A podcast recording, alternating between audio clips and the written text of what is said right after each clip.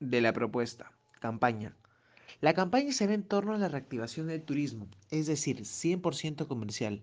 Actualmente los lugares se encuentran cerrados, pero poco a poco y acorde a los protocolos lograremos que Trujillo vuelva a ser un lugar seguro para los visitantes.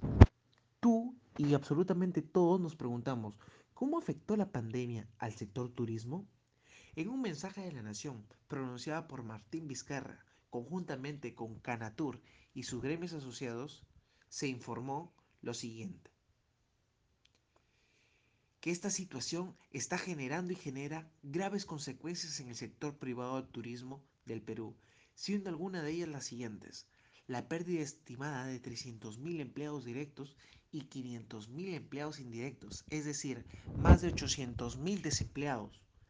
Las empresas turísticas se van a encontrar en un proceso de insolvencia para afrontar sus obligaciones tributarias y financieras, lo que le exige solicitar una moratoria aproximadamente de un año en relación al pago de impuestos a la renta y a la reprogramación de obligaciones bancarias.